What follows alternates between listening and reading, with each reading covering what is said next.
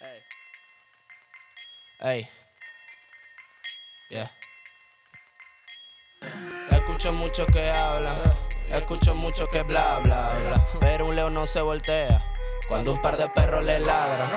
Escucho mucho que hablan, escucho mucho que bla bla bla, pero un león no se voltea cuando un par de perros le ladran. Hola, mi nombre es Guillermo y esto es Dímelo Fren. En el episodio número 13 conversé con Alejandro Marín sobre la industria musical en Panamá, cómo nace el grupo musical Outsiders, del cual forma parte, por qué hacen música en inglés y cómo Sesh está sentando un precedente para la música panameña. Alejandro es el vocalista del grupo Outsiders, que es de origen panameño, pero con influencias musicales de todo el mundo, y él nos compartió cuál es su enfoque con la música y cómo esto lo diferencia a él de los demás en el mundo musical. Puedes escuchar su último álbum, Anastasia, en Spotify, Apple Music o donde escuches música. Espero disfrutes mucho este episodio, al igual que yo, y que te pueda brindar algo de valor que te sirva en tu vida. Que muy fácil dedicarse a ser rapero cuando uno tiene background de plata, background de plata, mi culo, mi padre es un duro, llego sin un duro y se mata.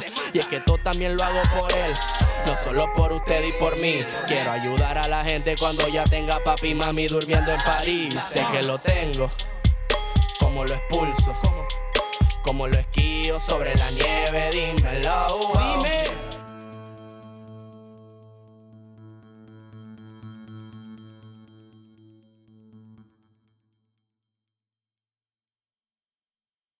Antes de empezar, quisiera invitarte a que leas nuestras últimas publicaciones en nuestro nuevo blog Escríbelo. Aquí nos dedicamos a desglosar y exponer temas de relevancia importantes y poco discutidos en la sociedad y que pensamos les pueden servir.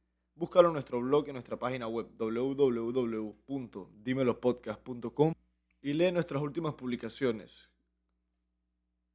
Además de esto, síguenos en nuestras redes sociales, en Instagram y Twitter, arroba y entérate de todos nuestros últimos episodios también al seguirnos aquí donde nos escuchas, ya sea en Spotify, Apple Podcast, Overcast o en la plataforma que escuches nuestros episodios. Espero disfrutes y saques algo de valor de este episodio.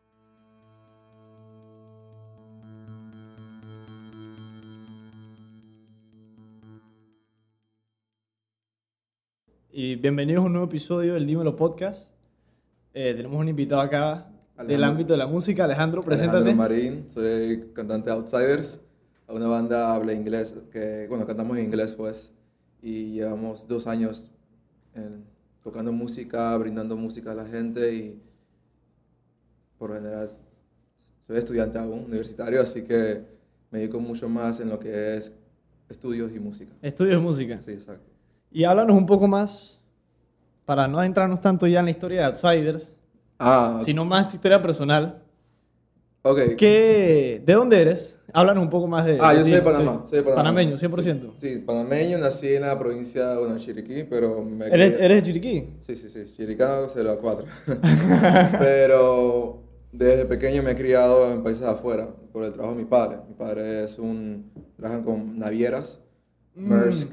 Le toca moverse a todo Sí, sitio, entonces. Todo porque- sitio. Hemos vivido en Brasil de pequeño, tuvimos que ir a Holanda después. Y Wow. bueno, regresé a Europa como en el 2016, 2017, viví por un año. Así que me relaciono más con la cultura de allá que con la mía. Tienes otro, otro tipo de, de influencia que los artistas acá a, a veces no han ni, ni han llegado a tocar, ¿no? Sí, correcto. Que lo pienso yo que limita a veces o cambia lo que es tu esencia musical al expresarte, mucho. Eh, bastante, en realidad, porque el gusto del el latino es totalmente diferente al gusto del europeo. Porque el latino tiende a gustar cosas más movidas, más, más con pasión. Mientras que el europeo tiende a tener algo más directo al, a- a- al punto, al mensaje. Decir es que en realidad esta canción no me gusta porque es mucha burla. Ellos quieren una canción que tenga más sentido. Por ende que el latino es más como que vamos a pasarla bien, no Mm. importa qué es la canción, si es una canción sobre X tema, no importa, solamente me gusta el, el sonido. Y, Y el ritmo, ¿no? El ritmo, exacto. Es como, bueno, así ha surgido el reggaetón y todos esos géneros. Sí, claro.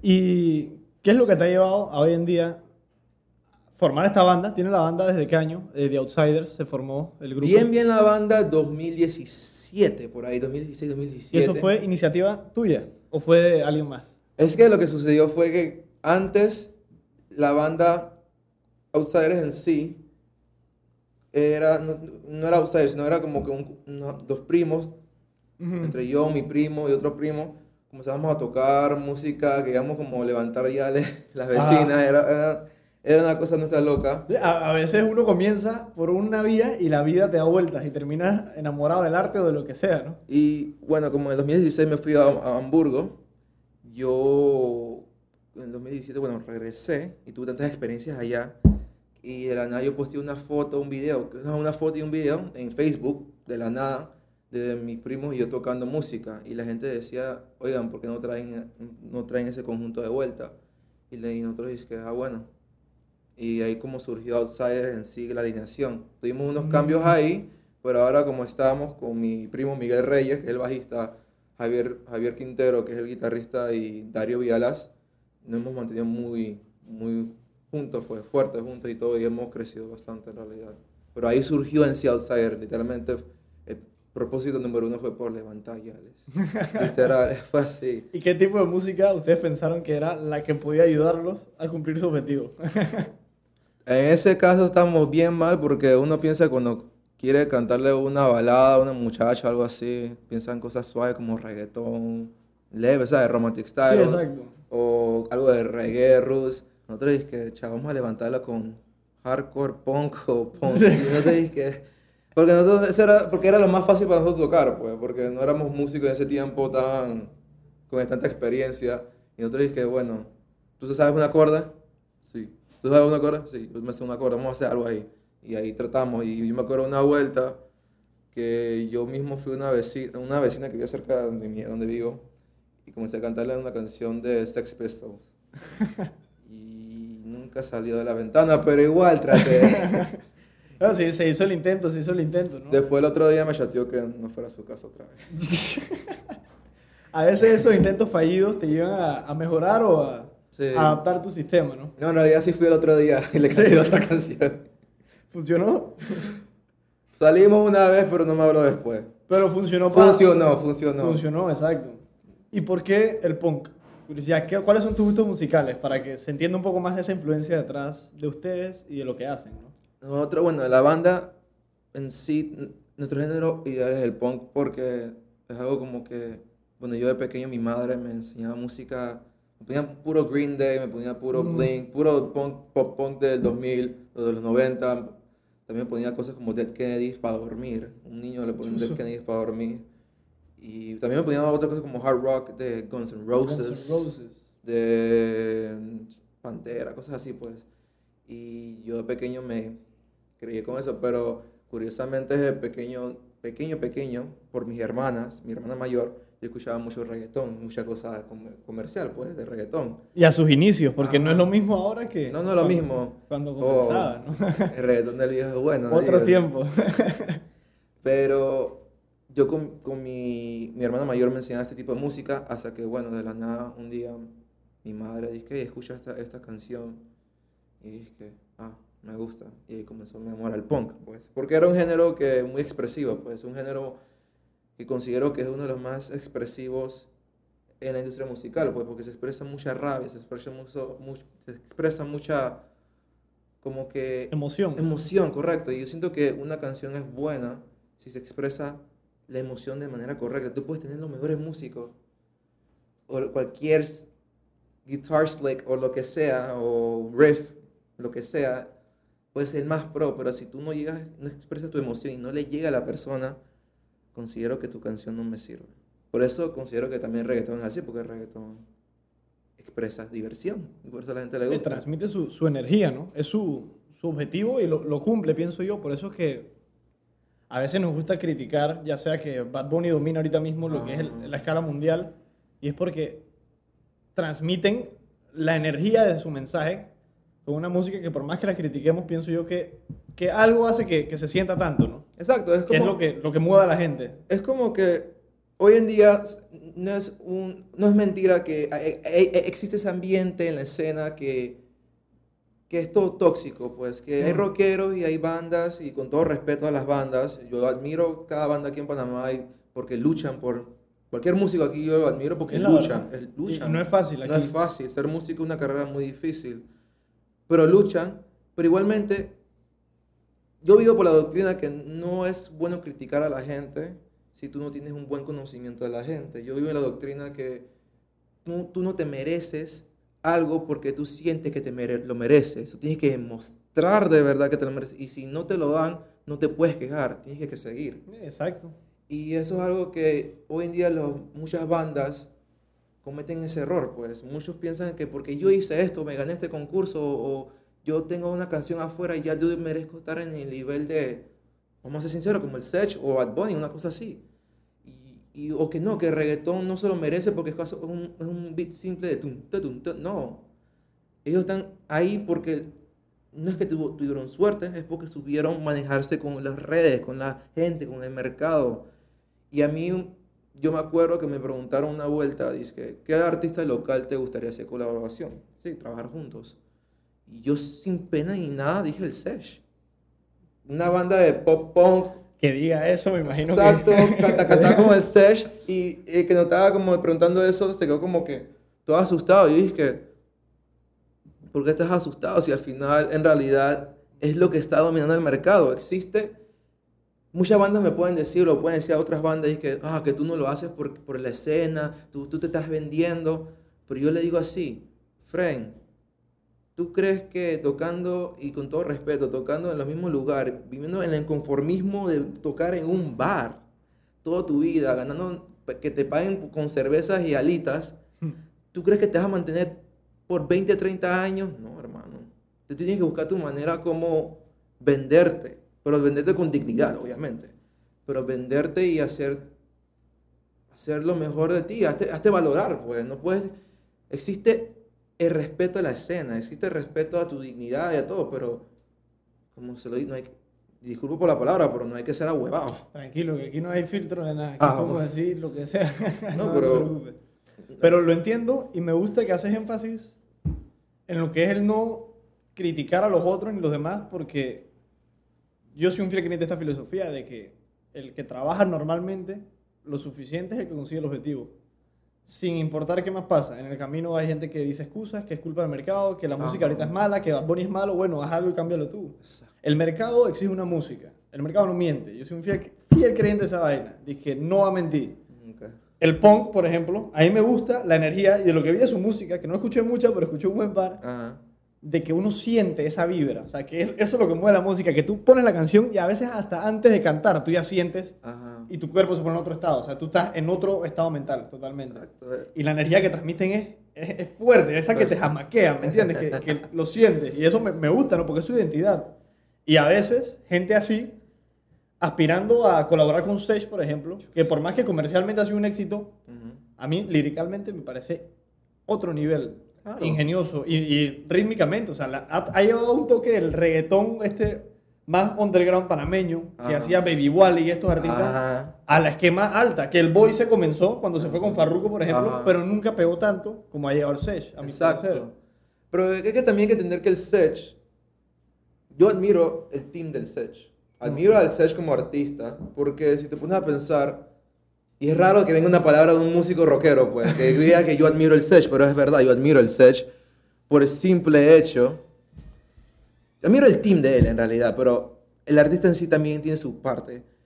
Porque él comenzó como cualquiera de nosotros, haciendo sus videos musicales o sus canciones que no eran ni que la gran wow, pero estaba- comenzó de algo, porque los primeros videos musicales de Serge dan risa, pues tú ves el Serge todo y que niño kindergarten ahí, Era co- pelado. era un peladito, pero ahora el man, ¿cómo está? Pero el como el Serge dijo, él dijo, dijo Serge, Serge pensó, mira, hoy en día el reggaetón el error es que no quiere salir de Panamá, siempre se mantiene en Panamá o en Miami.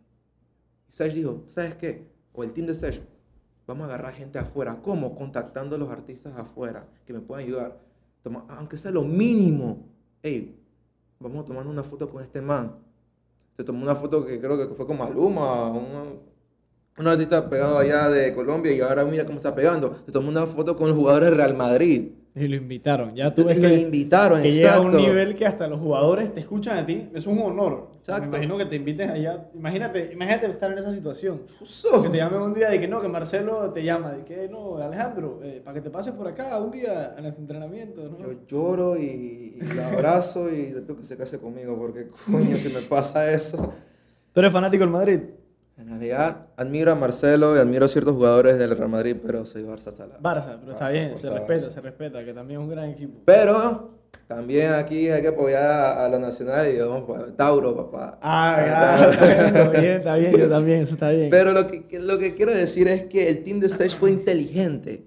Ellos salieron y dijeron, ¿sabes qué? Vamos a, hacer- vamos a romper la doctrina del panameño de mantenerse en Panamá. Vamos a salir. Vamos a hacer algo diferente. Y eso es algo que yo le digo a mi banda. Yo estaba hablando curiosamente, creo que un día- dos días a- ayer, con un músico que también es como yo, que escribe en inglés. Porque eso es un problema, pues, que escribir en inglés, así canciones en inglés, es, como te digo, como tiene sus consecuencias. Tu mercado Claro. local nunca va a ser Panamá. Ahí sí estamos, es algo muy difícil. Y es verdad, yo veo lo, en Spotify, te salen los stats, yo veo la gente que nos escucha.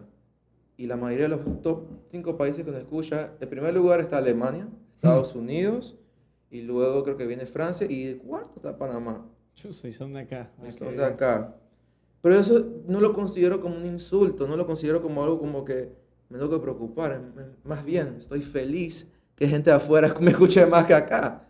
Yo no estoy diciendo que el público panameño es malo, sino es que Es diferente. es diferente. Eh, y hay que entender, culturalmente es otro, otra concepción de la música que se tiene. exacto, hay que entender la cultura. Si tú entiendes la cultura, obviamente tu negocio, porque un músico, todo esto, lo que sea arte, es un negocio.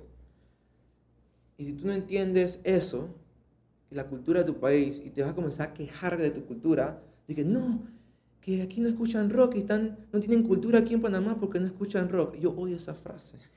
que aquí en Panamá no hay cultura. Panamá es uno de los países con más cultura que existe en el Es mundo. claro, porque tenemos de una combinación muy extraña de muchos sitios, ¿no? Que ese es el, el crisol que se ha generado acá, El crisol de raza. combinado de culturas de muchos sitios, ¿no? Exacto. Y, y yo entiendo, es que yo entiendo la frustración, porque hay músicos que se sí se matan y todo, pero de la nada ven otros músicos que no mueven ni un Que solo. pareciera que de un día al otro Exacto, pero, craquean el sistema. pero hay, algo en la vida, algo que siempre nuestros padres nos han dicho, y todo el mundo nos ha dicho que la vida no es justa. Esa es la realidad de la vida. Literalmente yo no me puedo quejar que yo me he matado por, por decirlo así, es que todo este tiempo y al final un peladito que canta reggaetón me gana el otro día. Yo en vez de decir es que chuzo, que caga, y decirle tres cosas, gracias, ey, gracias por demostrarme Que me falta. que me sí. falta, exacto. Y lo importante es aceptarlo, ¿no? Exacto, ese es el problema que yo que en la escena de música que tenemos, hay muchas bandas que no aceptan eso, no aceptan que el mercado de Panamá está dominando el reggaetón porque ellos mismos no quieren cambiar, el mercado no perdona. ¿Y tú sabes por qué el reggaetón también está manteniéndose así? Porque es persistente. No paran. Exacto, tú puedes ser más talentoso que en, en cualquier que- lado, pero la persistencia le gana el talento. Esa es la cosa. Esa frase clave. Y más en la música, que tú ves que, te doy el ejemplo totalmente fuera de lo que es los géneros que hemos hablado, pero un artista que me llamó mucho la atención. Yo escucho bastante, yo escucho todo, en verdad. Desde jazz hasta, Ah. hasta Rubencito de aquí, hasta Sesh, que lo sueno, hasta A$AP Rocky, o sea, todo tipo de música. Y investigando, ¿no? Me sale un artista que se llama Ross, no sé si lo has escuchado. Creo que menos. R-U-S-S Ajá, yo lo que lo odian en el- lo que es el mercado del hip hop porque es que arrogante a matar y él, él, es- él produce su música, él la masteriza, él graba su lírica, él escribe su lírica y él la saca solo. No label, no nada, no bullshit, es lo que él dice, dice nada. Y él es crítico de la otra gente porque dicen no quieren trabajar, no sacan la música, no escriben ni su letra y después quieren venir de vaina. Yo voy a demostrar que yo, con el trabajo detrás y yo hago todo, se puede. Que aquí se ponen excusas. Y él es un ma- un man con una mentalidad así, ¿no? Y lo odian porque le tira mierda, para decirlo así, a, la otro, a los otros artistas que no trabajan tan duro como él. Ah, Y él comenzó a sacar una canción a la semana, por meses así, una canción a la semana. Para, para que vieran eso de que la consistencia a veces es lo que hace que cambie el enfoque de un Ah. artista. Y escuché una frase, buscando su contenido de él, que me llamó mucho la atención, que la música es el único negocio donde siempre estás a una canción, a una. De realmente poder cambiar todo lo que había antes. Así, Siempre, siempre. así, literal. Yo estaba hablando con mi baterista y él me ha dicho que me- estamos hablando sobre que aquí en Panamá existe mucho talento, pero el problema es que no se sabe cómo explotarlo bien. Hemos visto como peladitos que, ya, que nosotros conocemos, pues, que son- tocan la guitarra como dioses, Maestro. maestros. Hay gente que tiene un toque para música. muchachitas que cantan como ángeles y de todo. Aquí tal, en Panamá hay talento. Yo creo que Panamá, si nos sacamos el dedo, yo creo que Panamá puede ser un país que puede dominar en la música y, y lo hemos hecho. Ponte a Lo pensar. Yo me, yo me río, pero es verdad. Una de las canciones que se más... eh, Ok, el Chombo sacó Dame tu cosita hace como el Sí, 90, el pero seamos realistas. Tú vas a YouTube ahorita mismo y eso ya tiene un billón, yo creo que ya tiene más. Sí. Y es una canción que pegó en todos lados, desde Suiza hasta China, de todos lados. Dame tu cosita. Es una canción tan pendeja, pero pegó. Y yo me pongo a pensar, en Panamá sí hay talento, hasta los más pendejos pegan en el mundo. Otra, otra canción de panameña, ella panameña, pero no cantada por un artista panameño, Despacito. Erika Ender. Sí, Erika Ender.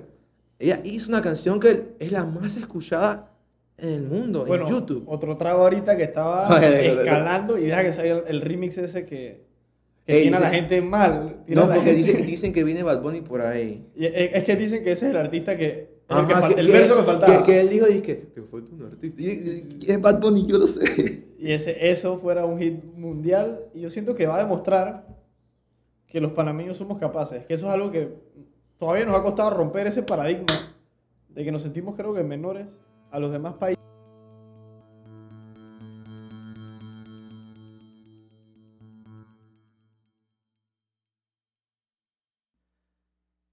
Sabes que el chocolate hace felices a muchas personas, ya sea porque lo consumen y sus químicos le hacen algún bien a su organismo, ya sea porque les gusta el sabor o ya sea porque les gusta vender el chocolate y ganan un fruto de esa venta.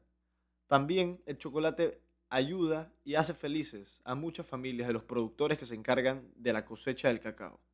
Bocao, la empresa panameña que se encarga de procesar el cacao y adquirirlo de productores nacionales, se ha dado cuenta que hay un problema en la agrologística y en general en el sector agropecuario del país.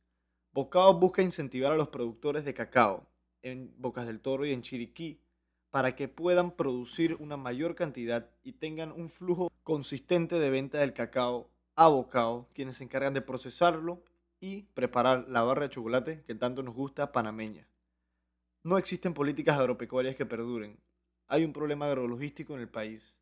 Y con cada barra de bocado que compres, apoyas a incentivar una industria que lentamente, como es la tendencia global, ha dejado de aportar y participar mucho en el crecimiento económico panameño para ir tomando un rol secundario. Y se está olvidando que muchas personas, aunque Panamá sea un país de servicios, viven de la producción agropecuaria y es importante incentivar y apoyar a esta industria.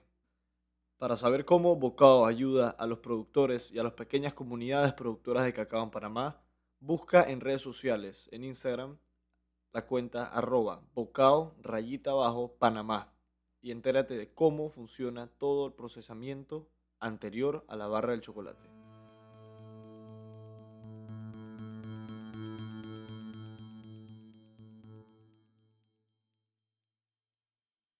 De que nos sentimos creo que menores a los demás países. Es que el panameño tiene miedo a la fama. Considero eso. ¿Por qué dice eso? Interesante. Porque a veces tenemos las oportunidades al frente y el panameño, o ya sea por dudoso, por pena, porque el panameño es muy penoso, o porque, ¿qué van a decir los otros de mí si fracaso o no me va bien? Ellos van a decir, tú sabes que no voy a tomar ese chance. Eso fue lo que considero que el SESH fue en contra. Me dijo que, ¿sabes qué? Me vale dos lo que piense mi gente. Me vale dos lo que piense la otra gente. Yo lo voy a hacer y como hice ahí, por lo menos lo hice. Traté y si fracasé, aprendí. Pero es así. Literalmente, el panameño le tiene miedo a la fama. Aquí hay tantos talentos. Hasta en el jazz tenemos el Danilo Pérez que Danilo, trae... una leyenda. Y trae. Él, a mí me gusta, sorry que te corté con, con esto, pero a mí me gusta mucho la iniciativa de esos músicos que se han mantenido no solo produciendo su música, sino que saben que falta. Intentan atraer acá, atraer, atraer para demostrar de que no importa dónde sea, o sea, si tú Exacto. tienes tu instrumento, tú puedes producir algo. Exacto, a mí, a mí me da, a mí me da risa sa- cuando ahora que hiciste producción, me da risa que hay muchas bandas aquí que yo las respeto, quieren sacar el mejor resultado para su público. Pero de la nada se demoran tanto para una producción, se demoran casi años o meses para sacar una canción con la mejor productora de todo el mundo. Y cuando sale y no hace los resultados que ellos esperan, se quejan. Pero de la nada sale una artista como Clayro o Boy Pablo, que son artistas indie. Boy Pablo, me lo, curiosidad, me lo enseñaron en España el año pasado que fui. Y eso que tuve que irme para allá para que me enseñaran, que mira esto. Música muy, muy buena, exótica a mi parecer, o sea, porque se iba a veces por líneas que no me esperaba, pero que me gustó, ¿no? Y es, bien relajante, tiene una música que es bien tranquila, que me gustó. Es, bien tranquilo y Pablo, pero si te das cuenta la producción de ellos así comparado con otras cosas, no es, es algo bien low-fi, algo bien... Sí, y, es, a veces la simplicidad es, una belleza, ¿no? A veces que nosotros mismos nos complicamos, no, que falta un sonido, falta algo, algún high aquí para llenar, y a veces no te das cuenta que el quitar a veces el exceso es lo que te enseña a veces una pieza así es que, buena, ¿no? Es que ahorita mismo la simplicidad del mercado es lo que está pegando ahorita mismo porque la gente no quiere esforzarse a entender el concepto de, de lo que le están dando. Pues por si se hace una canción bien simple, el concepto es mucho más fácil para que ellos entiendan. Claro. Por eso ellos lo van a gustar más, por eso se van a acordar más. Pero si es una canción con tantos cambios, tantas cosas, no se le va a pegar grabado en la, en la cabeza, oye, cómo era la canción. Por lo menos yo sí puedo decir una canción de Boy Pablo porque es verso, coro, verso, coro, ya. Pero hay canciones como de Pantera que yo ni me acuerdo. Y, ahí, ah, eso es algo que es como contradictorio, porque a veces, wow, no puedes ni procesar la música, pero después la escuchas al día siguiente o ves otro artista que cambia totalmente, se sale de las reglas de lo que era el género y se te queda grabado, porque cambia totalmente. Llega un Frank Ocean. No sé si lo has escuchado, Frank Ocean. Te lo recomiendo. Es un artista que Oh, Frank Ocean, yeah, yeah. El de, el de Odd Future Wolfgang Kill Them All. Yeah. Ese Frank Ocean, él, que es gay. Ese man es uno de mis artistas favoritos y es porque es tan diferente que tú no sabes ni qué. Bad Religion, una de las mejores canciones que existe. canción, Lost. Ese álbum es buenísimo, todo, todo, todo. todo Frank Ocean, ah, y cuando hizo con Tyler, the Creator, She. Tyler es otro, es un genio, genio diferente. Eh, yo creo que es gay también. No, es bi. Él, tiene, sí, es una situación que yo no, rara que no la he entendido todavía. Pero además es un crack. Cuando sacaron a Goblins y sacaron todos esos álbumes. Yonkers. Yonkers, oh. Música de otro nivel. Pero que ellos, ellos pegaron porque los manes sacaron algo bien. Porque en, ese estilo, me, acuerdo, porque eso fue, fue, como en 2012, 2014, por ahí que Odd Future estaba pegando. Que pegaron, pegaron, exacto de la nada yo estaba viendo que ellos pegaron porque en ese tiempo de rap, o el estilo de hip hop de ellos, de rap, era como, era muy comercial. Ellos dijeron, que bueno, vamos a hacer algo comercial, pero bien fuerte. Bien, dark. Eso es lo que se quisieron ir y les sirvió. A mí me, me impactó. Esa música que te, te pega como, como si escuchara lo tuyo. Que es la energía distinta a esta que dices que, wow, ¿qué es esto? ¿Dónde estoy entrando? Como no, y además ellos, ellos tienen algo que me gusta, que ellos no tienen miedo a adaptarse a otro estilo de géneros, pues. Por ejemplo, hay canciones como Tamale. pero tú sabes que al final del video aparece él cantando con Far, de la nata Pharrell Williams ahí en la batería. Y él, está cantando una canción como si fuese medio low-fi rock. Y que de la nada cambió. Y también estaba viendo que Tyler, el mismo Tyler, hace, de todo. Él hace, literal, hizo un concierto con una banda hardcore punk que se llama Trash Talk, de la misma Odd Future, sí. live. Y los más estaban mosheando como si fuese un concierto de rock. ¡Ey! Pasado. Y tú sabes qué es lo que yo siento, para recalcarlo acá, porque también me gusta recalcarlo aquí, porque a veces no, no se dan cuenta que lo que hace a Tyler único es que él sí se expresa de la manera tan rara como él es, pero así mismo, sin filtro. Exacto. Y eso es lo que la gente, a la gente le gusta lo genuino. Exacto. Eso, hay, eso es todo lo que hemos hablado. Yo creo la que gente es masoquista, la gente le gusta, la gente le gusta, le gusta el maltrato. Eso es lo que le gusta a la gente. Y, y Tyler es un man que ha sido muy criticado por su lírica controversial antes de que saliera la controversia esta que si era gay, bisexual, ah. él mismo tenía unas líricas que a veces hasta hablaba de matar gente bien nasty. Pero que ellos son, a mí me gusta que son genuinos todos en ese grupo, en Odd Future. Y ah, por eso que yo siento que, que han pegado, ¿no? A ver si eso mandan, ahorita mismo yo creo que están haciendo lo suyo cada uno, pero si esos más regresan ahorita mismo, con todo lo que está pasando en el mundo, y que eran líricas así fuertes con todo lo que está pasando en el mundo, esos no les pegan otra vez. fácil. Bueno, a Tribe Called Quest lo hizo hace poco. que se ah. reunieron, sacaron un álbum. Uh. Tienes que escuchar esa vaina, a ti te va a gustar.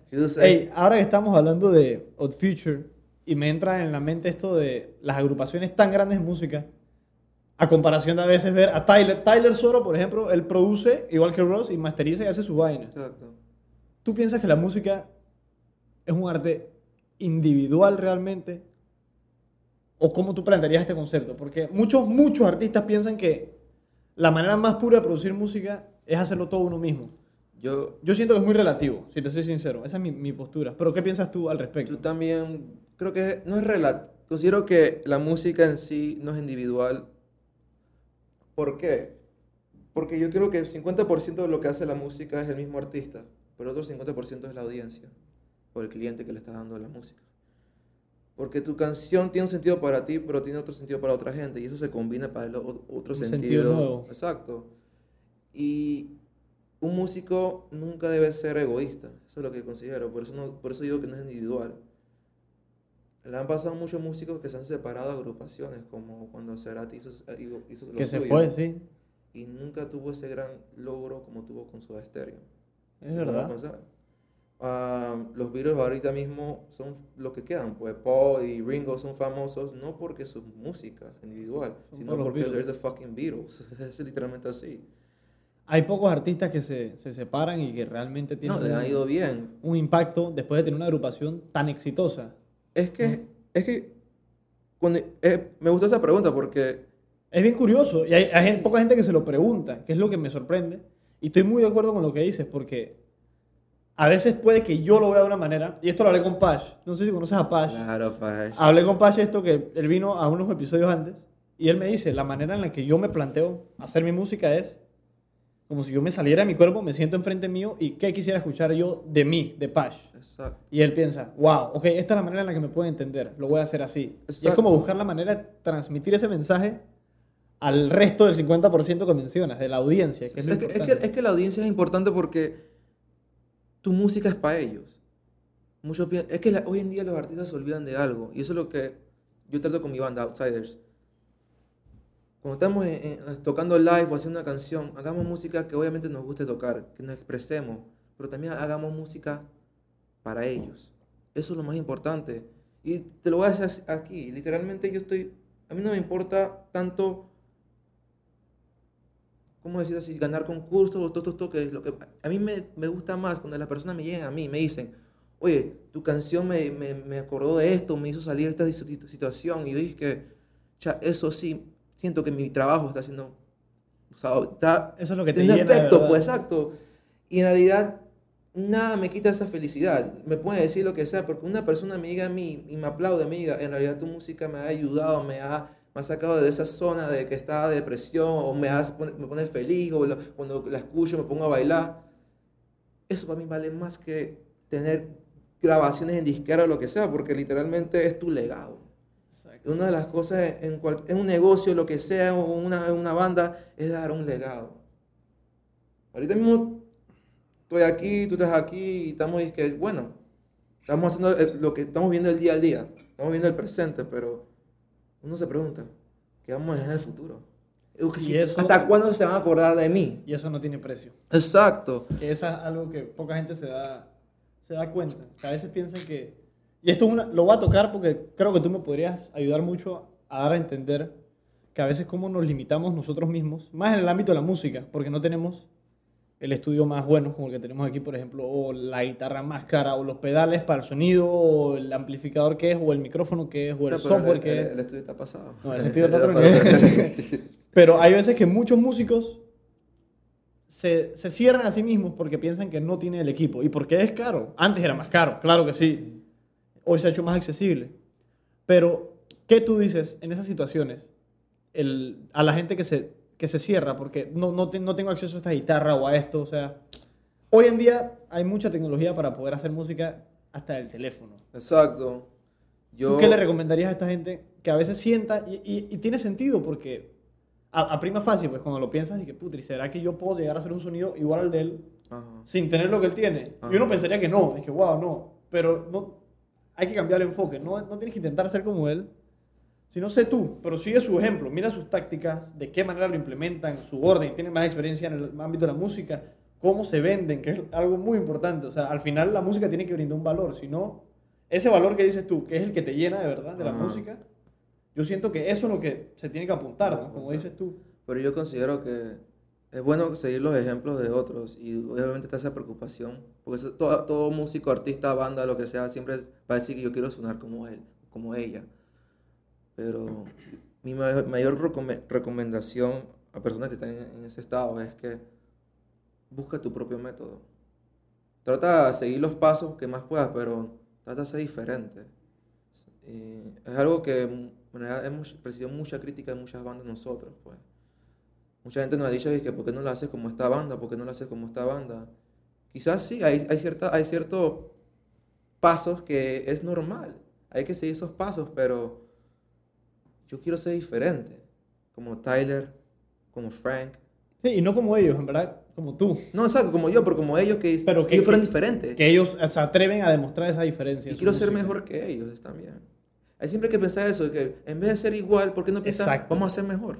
Y eso no es malo pensar así. Exacto, no es La malo. cosa es que te van a subestimar porque es que, ah, ¿quién se cree? No, Ajá. tienes esa mentalidad de que lo, lo crees que lo puedes hacer. Y el creer que lo puedes hacer es el primer paso para poder hacerlo. Hay un dicho, dice que fake it till you make it. Como lo dicen. Ajá, dice que... o sea, Se, se malinterpreta mucho, porque he escuchado mucho que a veces critican de que no, verdad, no fake, que tienes que serlo. No. El, el significado de verdad detrás es más como que quieres ser algo, mira cómo, cómo se es eso Exacto. y sélo. Hasta que realmente lo sea. O sea, tienes Exacto. que, por más que fake it, porque maybe en el momento no sí, lo en el eres, momento, pues. Cuando tú, tú determinas quién eres tú y cuando tú Ajá. lo determinas es cuando tú ya puedes tomar ese paso de que cuando tú te lo crees, yo creo que ya no le puedes echar más cuenta a nadie, en verdad. de- No, claro que no, pero hay que, como me dijo un amigo a mí, si tú no crees en lo tuyo, na- ¿Por qué nadie alguien, va a creer. sí, exacto, ¿por ¿por qué qué alguien va a tendría que creer en lo tuyo? Literal, y es verdad. Yo a- al comienzo con la banda es una, es verdad, es una confesión, literal. no- Yo tenía mucha duda de mi álbum, de lo que sacamos, porque hicimos, hicimos un pecado capital en, en cuando tenía una banda, que apenas comenzando ya queríamos sacar un álbum. y eso muchas bandas nos han criticado porque eso en realidad no debería ser así. Pero yo dije que, you know what, fuck it, I'm gonna do it, lo voy a hacer.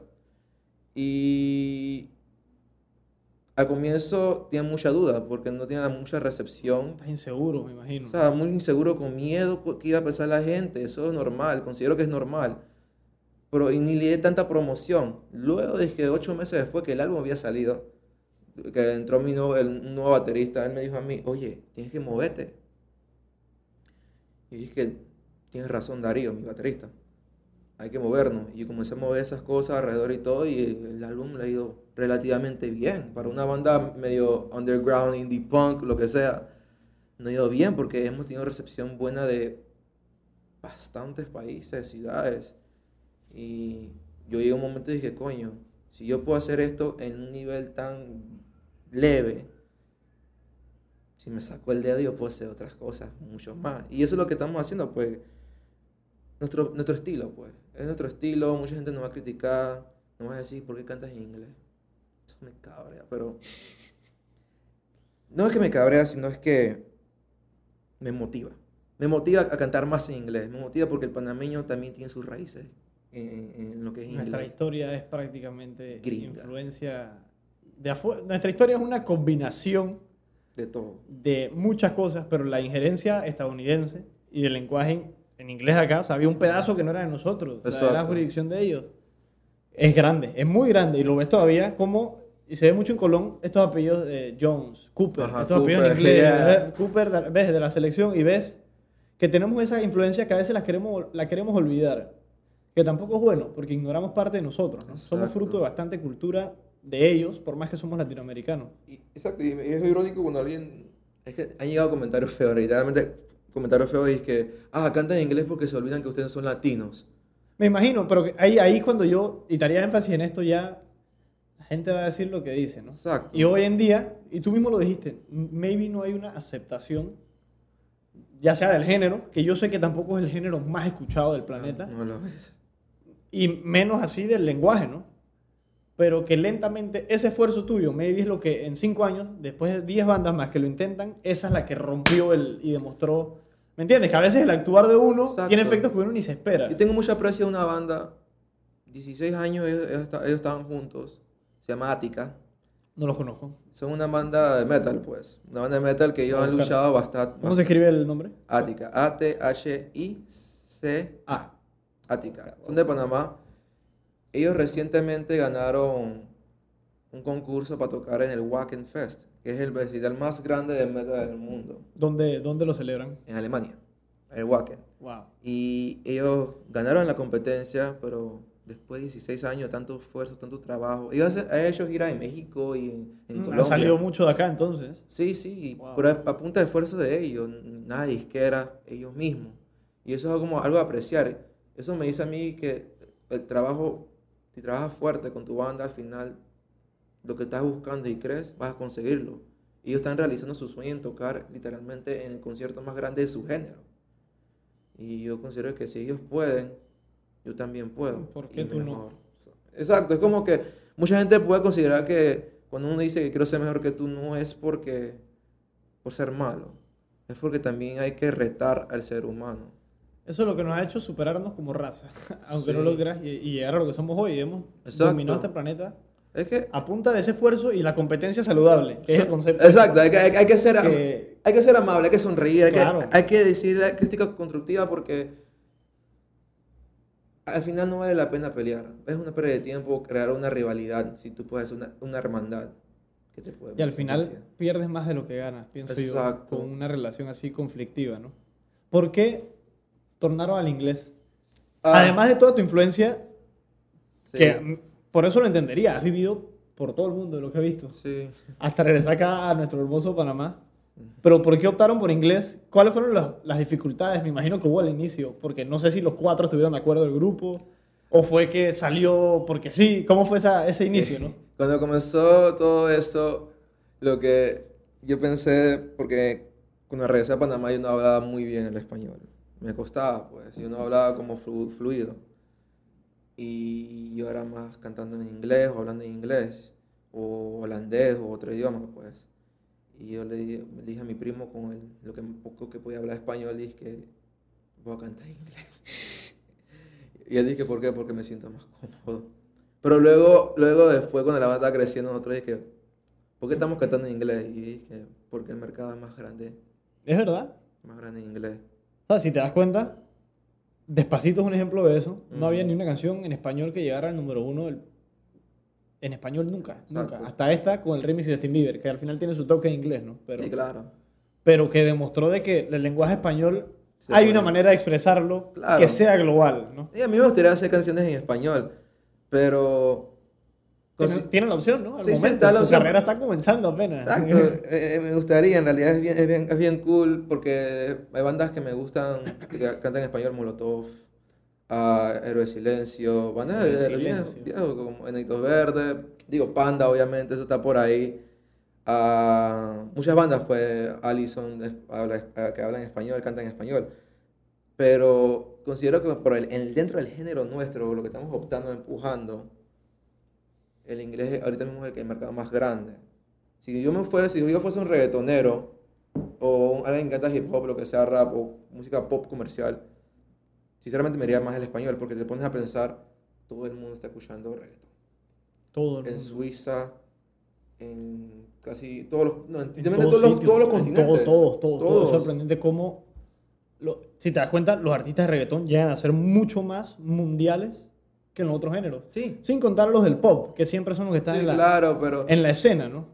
pero si yo te, yo te pregunto a ti, que si tú vas a un- una discoteca en, en Madrid, y tú vas a un- me van a poner Sesh, yo estoy claro, y Bad Bunny. Es, es que es lo que pasa. O sea, Y, tú- y- y eso, eso- eso- eso es lo que vende, pues, porque la música de reggaetón tiene su diversión. Y eso es lo que no- le falta, yo creo que también al género nuestro. Porque a veces somos muy dramáticos. Es verdad, es verdad, es verdad, es verdad. Es verdad. Pasa con el, el jazz, por ejemplo. Yo, lo escucho, yo escucho mucho jazz cuando estoy trabajando en mi computadora o leyendo, así sin líricas, que, porque si no me desconcentro todo. Exacto. Y es una música relajante.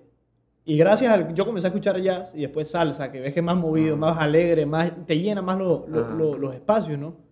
Te das cuenta que yo siento que la música, a la, a la misma vez que las personas, cada uno tiene como un rol. La música tiene como su momento, pienso yo. Correcto. Hay veces que dicen, no me gusta el jazz. Y es como que, cha, en verdad, siento que no lo estás apreciando de la manera que el artista lo quería expresar. Y tiene su momento. hay veces que la música, las personas no las escuchan así. Yo intento apreciar lo que me exponen, no subjetivamente, que si me gusta no, sino lo quiero entender. No sé si me explico. Sí, sí, me sí, adentro a ver por qué será que este tipo puso este, este offbeat aquí, Te- que me te- tiene loco. te da que- curiosidad. Y es de que, wow, eso es, es- siento que es la manera de comenzar a verlo y apreciarlo, más que subjetivamente. No, está buena, está mala, eh, en función de quién, o sea, de lo que vende, de, de no, de lo que me gusta. Yo cuando estaba en, la, en el Panama Jazz Festival, de- siempre lo hacen de- con Danilo Pérez, yo he hecho voluntariado de host, eh, Sí. anfitrión, yo estaba con los artistas y todo. Son las personas más amables y más locas que he conocido en mi vida. Muchos piensan que la gente de jazz son gente que tranquila, que bestia, son, son rumberos. Esa música, y es que esa música es más rica de lo que la gente a veces piensa. Porque Sí. Por ser lenta, tú ves los ritmitos y la guitarra como mete, no, es, es exótico, la verdad, y me gusta. Pero siempre me acuerdo de la palabra de uno de los, uno de la gente, uno de los estudiantes de Berkeley, que yo fui host de ellos, que yo le pregunté un consejo y que, bro, ¿qué puedo hacer para escribir y componer? Y él dije, componer el corazón. Y eso, eso es lo que él dice, que muchas veces cuando componemos, lo queremos hacer tan técnico, tan que, ah, que esto es una pretty, y al final se nos olvidamos que hay que sacar una canción del corazón, de verdad. Son muchos, muchos artistas. Un artista que en realidad ya en paz descanse, eh, Pipe, de Llevarte De Arte Marte, Uno de los legendario, conocidos. ese sí. A mí, eh, eh, él es una de las mejores voces panameñas que conocí en mi vida. No porque. El man, no, él canta, él canta en bomba, pero. Estaba excelente. Y él fue, nada más te lo voy a dejar ahí porque él fue uno de los que me cambió la manera de ver la música panameña. También. Porque yo tenía una concepción muy distinta hasta que me enseñaron Llevarte a Marte en la escuela, unos amigos míos, y fue, dije, wow, ok, aquí, aquí no solo se, se hace música, ya sea reggaetón o, o algo así más, ¿me, entiendes? Lo que, lo que más se escucha de acá, los artistas que era de que si Akim, que si el Boyce, que si... ¿Me explico? Y Exacto. eso me, me, me jamaqueó, dije, wow, aquí hay, aquí hay algo distinto, o un mundo de música que no he llegado a ver todavía, ¿no? Yo cuando conocí a Pipe, yo, yo tenía como que ¿Lo conociste? Es que mi tío, eh, él trabajaba antes en Casco, con Ajá. una gente y ellas hacían toques allá en Casco, eh, a Marte. Yo ya tenía como que 14, 13 años, creo, no me acuerdo. Y mi tío le dijo a Pipe, porque estaba, que mi tío le dijo a Pipe, dije, es mi sobrino que está tocando guitarra, está aprendiendo. Y yo solamente así pequeño, bueno, No sabes ni qué decir, me imagino. yo, le dije, era un señor así Sí, gordito, gigante. dije, y yo también le pregunto, dije, ¿cómo puedo hacer una canción? Y él dice que la canción viene de la expresión más íntima de tu ser. Es literalmente la, es la imagen tuya, verdadera, que tú le muestras al público. Es algo que es un secreto, pero a la vez eh, el público va a tener esa curiosidad de ese secreto y nunca va a saber la respuesta. En ese momento, te voy a ser sincero, no entendí qué carajo me dijo, pero luego cuando crecí más y comencé más con la música, estoy trabajando con, con mi, con mi YouTube y todo eso, y comencé a componer, yo dije, coño, este man tiene toda la razón. A veces los mensajes le llegan a uno en los momentos Pipe tenía... que no los entiende. Pipe tenía, un- para mí, cuando escuché que, falleció, estaba en la escuela y yo, Te impactó, ¿ah? me yo- imagino que. yo lloré, yo no pude. Porque era un ídolo para mí y es raro tener un ídolo así como Pipe, una banda local Y de acá, exacto. y de acá. Todo el mundo piensa que su ídolo es Rubén Blaze o Lilo o toda esa gente. Yo los respeto, son artistas máximos. Sí, por algo son tan conocidos. Exacto, ¿no? son los. Aquí los Lilo, Lilo es un maestro. A mí Lilo, me- Lilo y cada vez me sorprende más, no mentir. Lilo es un crack. Me sorprende. Pero el que más, digo que mi, el the best role model, el que más me empujó a hacer música fue Pipe. Pipe en realidad, sinceramente si no hubiera conocido a Pipe o no hubiera escuchado a Marte, yo creo que no hubiera, no hubiera sido músico. Músico. Sinceramente. Cambió entonces. En realidad sí, porque a Marte, ellos hicieron, rompieron ese paradigma de vamos a combinar rock con ese álbum que sacaron, vamos a combinar rock con algo de roots, algo de reggae, algo que les gusta al público, vamos a hacer música para el público, no para nosotros, vamos a hacer para el público porque el público se merece eso. Es así, así es el mercado. Hay que darle al cliente lo que él quiere o ella quiere. Al final es demanda y supply, ¿no? Como Sí, siempre. exacto. al final, bueno, les deseo suerte en su carrera, la verdad, porque están comenzando, ¿no? Hay veces que las carreras toman hasta 10 años en despegar y el día uno después de ese día, de esos 10 Ya. años, es el día que tú explotas. Y entender que el trabajo, como tú lo dices, y siento que lo tienen claro, ¿no? Es la, es la clave detrás de, de la mayoría de lo que se ve en la música. Y, y la mayoría de los no éxitos, pienso yo que se da por falta de fe en uno mismo, de creer mucho en lo que dicen los demás, que es importante, Claro. pero no lo único, porque también está a tu lado. Como tú lo dices, la música tiene el punto de vista del artista y el que la consume. Y el seguir adelante, por más difícil que se ponga, ¿no? Y más en un país como este que hay ídolos musicales que siento que le incentivan. Omar Alfano tiene su academia de música y, e impulsan, ¿me entiendes? Rubén vive afuera, pero sigue, tú sabes que Sí, Rubén sí, sigue eh, metido acá y eh, presente. Él siempre apoya, ay- ayuda a Making Movies con la nueva. Ey, Mickey nueva Movies es canción. otra banda que a mí Sí, me ha también. abierto la manera de escuchar música, porque no es algo que te, no, no estoy acostumbrado a Estoy eso. acostumbrado a ese estilo. La última canción que sacaron con Rubén, De Laila. Ajá, llama. Delilah. Es esa. esa me gustó mucho porque es una Diferente. combinación. Literalmente le sentí su latino ahí, todo en bomba y, Está y- exótico, con su exótico. 60 rock and roll style. Porque obviamente fue, esta canción fue escrita por un, que músico famoso de- eh, americano.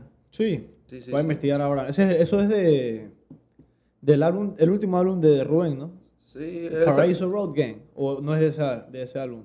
No, Delilah. Bueno, yo solamente lo vi en Instagram y yo solamente cliqué y dije, ah, qué locura, Yo creo que Movies. sí. Que hablando de Pash, tiene su Panamá Gris en el álbum de ese Rubén ahora. Ah, qué que locura. viste, lo metió ahí. El toque, la tocó creo con la banda de Rubén.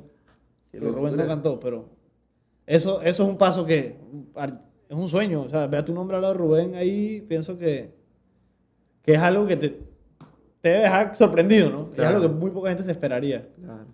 Yo les deseo suerte, en verdad. Te quiero agradecer por compartir Gracias. tu punto de vista acá hoy. Gracias. No, igual, gracias por invitarme No y te todo. preocupes. La verdad, orgulloso y honrado de tenerte. Y que sigan representando lo que es Panamá en la música en inglés. Que es distinto y es algo que no se tiene. Ya, al final es su identidad. Claro. Y si les gusta a la gente con el tiempo, eso es lo que va a marcar y puede generar una diferencia. Creo que es lo que quieren marcar. Sí. ¿Qué recomendación le dejarías a los otros músicos panameños? Que... Y es, es difícil, ¿no? Querer el expresar lo que tú genuinamente piensas en un papel y cantarlo, ¿no? ¿Qué recomendación tú le darías en general a todos los artistas que quisieran comenzar, los que todavía no saben que son artistas, que pasa mucho, o los que ya lo son y no saben qué ruta tomar? Una recomendación que tú sientes que a ti te ha ayudado mucho para, para Yo siempre, avanzar. todos los días me digo a mí mismo, no te tengas miedo. Esa es la frase que me digo. No, no tengas miedo de ti mismo. No tienes que tenerte miedo porque al tener miedo de ti mismo te limitas. Así Y tú mejor- mismo. Exacto. Así que la mejor recomendación es cada día no te tengas miedo. Hazlo. Mira, y me ha servido, gracias a Dios. Exacto, y están comenzando, así que. Sí, sí. Pero oye, en verdad, gracias, Alejandro. Un Igual, placer tenerte gracias, acá. Un placer, un placer. Quiero agradecerte por terminar de escuchar este episodio de Dímelo Fren y espero lo hayas disfrutado. Síguenos en la plataforma donde nos escuchas para que te enteres de nuestros últimos episodios. Además, nos puedes buscar en redes sociales como arroba dímelofren o at dímelofren en Instagram, Twitter y Facebook y entérate de todos nuestros anuncios, nuestros regalos, nuestros nuevos productos y hay de nuevo con Dímelo Fren. Escríbenos cualquier opinión, idea que se te ocurra que podría mejorar nuestro programa. Un saludo.